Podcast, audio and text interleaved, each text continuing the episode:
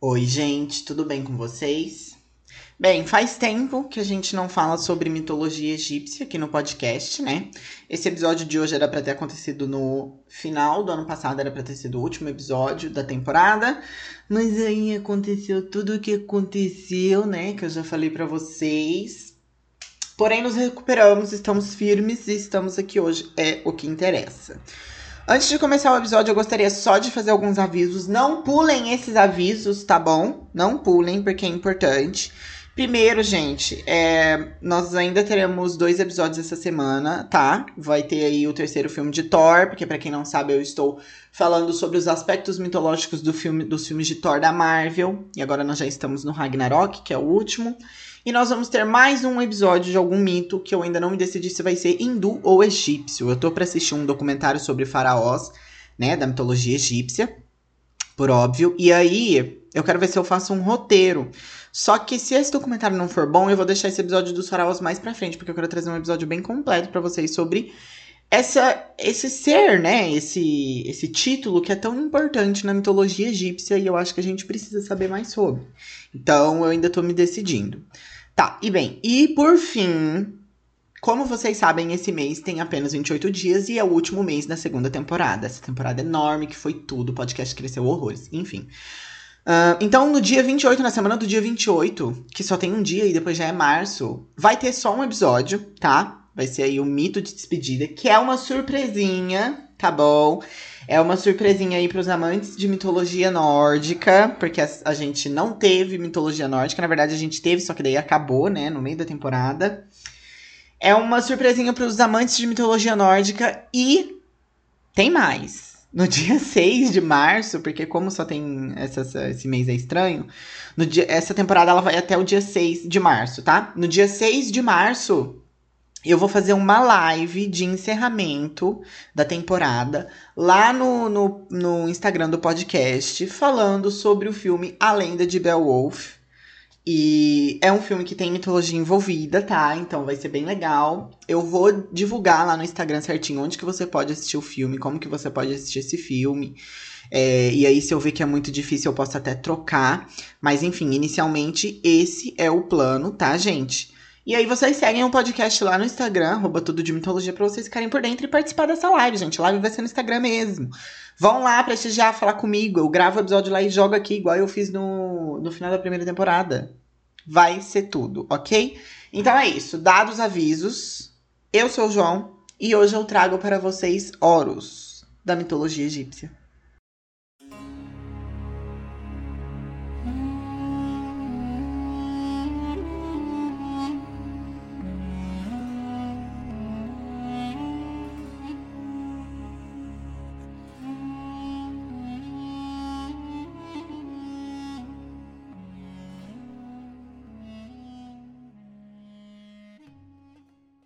Bem, gente, então uh, Horus é um deus muito popular na, da mitologia egípcia, que você provavelmente conhece, ou pelo menos já viu o maior símbolo que vem dele, que é o olho de Horus. E eu vou falar sobre esse símbolo daqui a pouquinho. E assim, às, às vezes a gente vê bastante pessoas com esse símbolo tatuado, né? E aí eu pelo menos me perguntava se a pessoa sabia o significado desse símbolo. É, e na, fazia isso até na época que eu, que eu não. Que eu não sabia o significado do símbolo. Mas assim, se você tem um olho de Horus tatuado e você não sabe exatamente o significado, não se preocupe. Não que tatuagens precise ter significado também, né, gente? A gente pode tatuar as coisas só porque a gente acha bonito. Mas enfim, é, não se preocupe, porque a simbologia do olho de Horus é bem bonita, na verdade, tá? Então vamos lá. Horus, gente, ele é um filho, é um deus, filho de Isis e Osíris, que nasceu quando Osíris foi.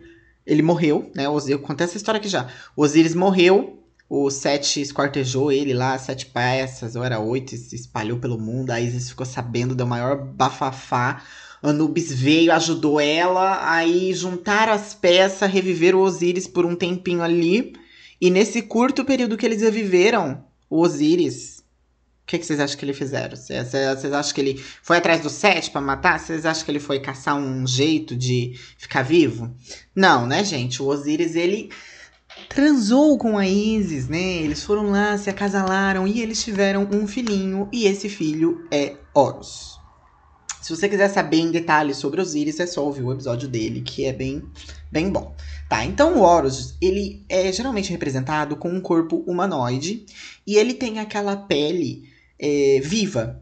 Igual eu falei para vocês, as representações egípcias, elas têm essa diferença de pele, né? E aí, a gente sabe que quando a pele é verde, significa que a pessoa tá morta. Por algum motivo eu falei com sotaque agora, gente. Foi muito sem querer, muito aleatório. Mas quando a pele é verde, significa que a pessoa tá morta. Osiris sempre é representado com a pele verde, porque, pelo menos, né, dependendo ali do período, porque o Osiris é um deus morto, né? Ele morre lá e aí ele, ele vira o, o rei do submundo ali, etc. Então, o Horus, ele é representado com uma pele de cor viva. Ok? E ele também, gente, tem a cabeça de um falcão. A gente sabe também que na mitologia egípcia os deuses são representados aí com cabeças diferentes, né? E a do Horus é de falcão, inclusive é muito parecido com a do Ra, tá? Vou ensinar vocês a diferenciarem agora, gente, porque esse podcast aqui é tudo. Então, o Ra, ele é um deus com cabeça de falcão, de falcão, só que ele tem um disco solar na cabeça. Se você reparar, é difícil a gente imaginar isso quando a gente não viu tá? Mas se você olhar no episódio que eu falei sobre, sobre Ra, vocês vão ver que na, tem as imagens lá que ele tá com discos lá na cabeça. A diferença é que Horus, ou ele é representado só usando aquela. Eu não sei, eu não sei o nome, gente. Não é um turbante. É tipo uma. É tipo um cabelo, daqueles cabelos que os juízes antigos usavam, se é que usavam mesmo, sabe? Aquelas perucas. É tipo um daquele, mas também não tem nada a ver, tá? Eu não sei descrever isso pra vocês. Mas enfim, eles usam uma coisa na cabeça. Então, Ra é representado com esse disco solar na cabeça, enquanto Horus é representado ou só com esse negócio que eu falei para vocês, ou ele é representado com um chapéu que é pontudo, assim. Parecido com o do Osiris, só que o do Osiris tem outros dois chifres, enquanto o do Ra tem um troço cobrindo, assim. Nossa, não deu pra entender nada, né? Mas vocês olhem lá a imagem que eu vou colocar no, no post, que daí vocês vão ver o chapéuzinho do, do Horus e vocês vão saber diferenciar esses dois deuses, porque eles realmente são muito parecidos nessa questão ali da, da cabeça, né? Bem, e aí, o olho direito do Horus representa o Sol e a quintessência. Gente, essa quintessência, eu já tinha ouvido falar nessa palavra várias vezes. Eu não tinha a mínima ideia do que é. Aí eu dei um Google e pode ser que não seja só esse significado, porque eu olhei o primeiro significado que tinha. Mas quintessência é algo divino, é algo etéreo que vem dentro da gente, que vem dentro de uma divindade, eu acho, ou dentro da gente. Acho que foi Aristóteles que falou isso, sei lá, gente. É uma viagem tá? Mas aí quintessência significa que o olho direito dele só é quintessência. Enquanto o olho esquerdo dele representava a lua e também significava cura. A gente já vai saber por que, que significa cura. E bem, depois que o Horus nasceu, a Isis precisou esconder ele ali perto do Nilo, onde ele foi criado. Na verdade, ele chegou a nascer perto do Nilo, do Nilo né? Pelo que eu me lembro, é, o Osiris, uma parte do Osiris tinha sido enterrada numa árvore perto. Enfim, é uma confusão, porque tem duas versões, né, de como que aconteceu essa coisa do desmembramento de Osiris. Mas, enfim. E aí a Isis escondeu ele. E eu penso que, por mais que eu não tenha encontrado o mito que fala certinho é, como é que aconteceu essa história, gente, eu imagino que a Isis criou ele de uma forma escondida porque o Sete se tornou o rei do Egito, né? Antes era Osíris, e aí o Sete matou Osíris e se tornou o rei. Então eu imagino que a situação não estava muito boa ali. Aí quando ele ficou velho o suficiente e, e forte para derrotar o Sete, ele foi lá, eles travaram a briga para ele poder recuperar o trono do Egito e etc. E aí foi isso. O Museu de História do Canadá, sim, essa é a minha fonte que eu peguei, tá, gente? Porque o livro do Kenneth C. Davis, ele não trazia muitas informações sobre Horus. Aí eu precisei pesquisar na internet. E aí eu falei, e deu uma subida agora. E aí, mas eu vou colocar todas as fontes na, na bio, caso alguém queira ler, tá, gente? Só tá em inglês. Mas tá, o Museu de História do Canadá diz que antigamente os reis egípcios acreditavam ser descendentes de Horus, que foi o primeiro deus rei do Egito. Olha essa informação, que foi o primeiro deus rei do Egito. Mas, né, isso vai entrar em contradição com Kenneth Davis, porque no episódio de Osíris eu contei para vocês que na verdade o primeiro deus rei foi o próprio Osíris, né, gente? Inclusive ele foi rei por um tempo, aí ele decidiu ir para o mundo para trazer a para ensinar coisas para o mundo, na verdade, né? E enquanto ele foi embora do Egito, a Isis ficou como rainha no lugar dele. Então, Osíris de fato foi o primeiro deus rei. Aí agora eu não sei dizer quem tá errado. Se é o Kenneth C. Davis ou se é o Museu de História do Canadá. Ou talvez ninguém esteja errado, porque a gente sabe que a mitologia, né? Aquela pluralidade de mitos. E ainda sobre os reis do Egito, durante um certo período, os reis tinham o seu próprio nome, mas eles também tinham um nome de Horus, digamos assim. É tipo, é tipo um apelido, entendeu? Uma coisa ali. E aí esse nome de Horus, ele era mostrado na tumba em cima de uma representação de Horus. E isso tudo, né, gente, porque de acordo aqui com o Museu de História do Canadá, o Horus ele acabou se tornando o primeiro deus rei do Egito, né? Eu acho que até cheguei a falar um pouco sobre a reverência dos, de, dos reis com relação a Osíris no episódio dele, não, não me lembro muito bem agora. Bem, mas o que que é o famoso olho de Horus? O que que é esse negócio? O que que significa? É Illuminati? O olho de Horus é Illuminati? Gente, eu acho que assim, existe tanta coisa de mitologia no meio dessas coisas Illuminati que eu, eu cogito muito fazer um episódio sobre isso, tá? Sobre teorias da, da conspiração que envolvem mitologia. Quem sabe eu faça pro Halloween desse ano, né? Vamos ver.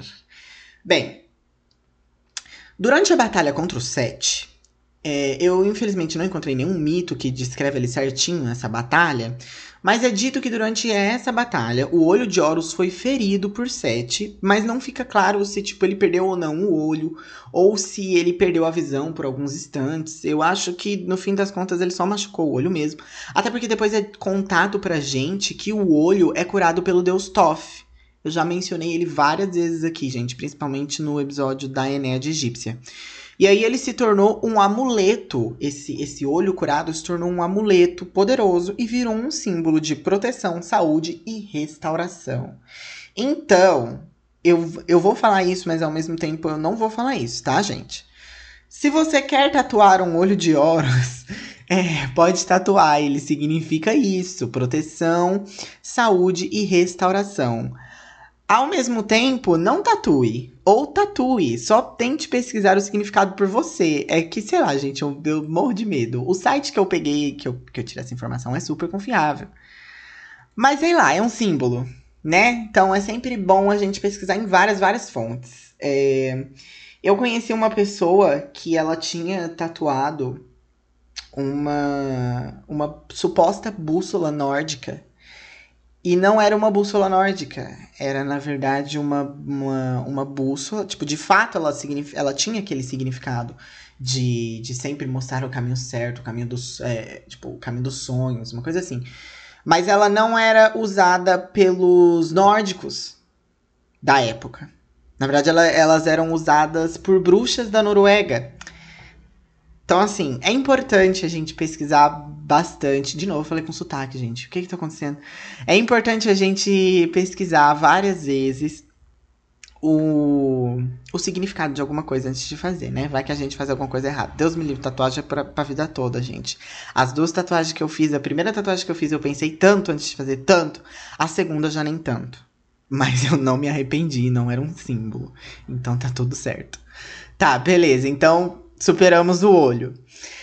Tá, é, o Horus, gente, então no fim das contas, ele é um deus do céu. Em alguns momentos, ele também é considerado deus do céu e da guerra, né? E ele era casado com a deusa Hathor. E essa deusa, gente, ela é tudo e mais um pouco. É dito que ela era, em alguns momentos, o olho de Ra. Eu falei sobre esse olho de Ra, eu surtei sobre esse olho de Ra no episódio dele, que é tudo. E é dito também que ela acompanhava as almas dos mortos, o que também é uma função do Anubis, às vezes, né? E ela era também a deusa mãe. Gente, essa mulher, ela era tudo, tá? É isso. No fim das contas, o episódio não, não foi nem sobre o Horus, o episódio foi sobre ela, porque ela fez muito mais, pelo visto. E basicamente é isso sobre Horus. É, ele é um deus, pelo que eu percebi, gente, que é marcado por um só mito. tá? É a coisa que a gente mais sabe, é onde a gente mais ouve falar dele, é justamente nessa questão da traição do Sete com Osíris e na batalha de Sete contra o Horus depois. E ainda assim a gente não tem um mito todo certinho, pelo menos não que tenha chegado ao meu conhecimento, né? Mas é isso, gente. Eu espero que vocês tenham gostado desse episódio. Foi curtinho, foi curtinho. Não se esqueça de seguir o podcast no Instagram, arroba tudo de mitologia, tá? Segue lá, gente, pra vocês acompanharem as novidades do fim da temporada, por favor. Eu quero todo mundo na live. Lembrem-se, dia 6, domingo. Um domingo, gente. É bom, hein?